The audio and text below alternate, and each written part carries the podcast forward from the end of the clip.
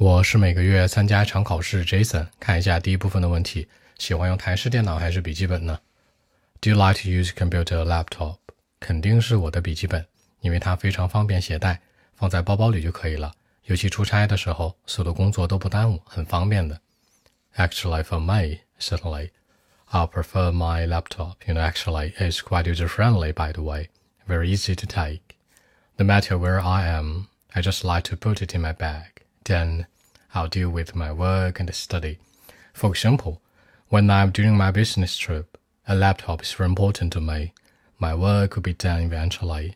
If a laptop were with me, I mean, that's it. 好，我会选择用笔记本电脑。I prefer my laptop. 那方便的，那其实方便的，除了说 convenient 之外，你可以说 quite user friendly。出差的时候，during a business trip，那 虚拟语气的一句话，如果有笔记本在的话，工作都会处理好哦。My work could be done if a laptop were with me。更多文本问题，微信 b 一七六九三九一零七。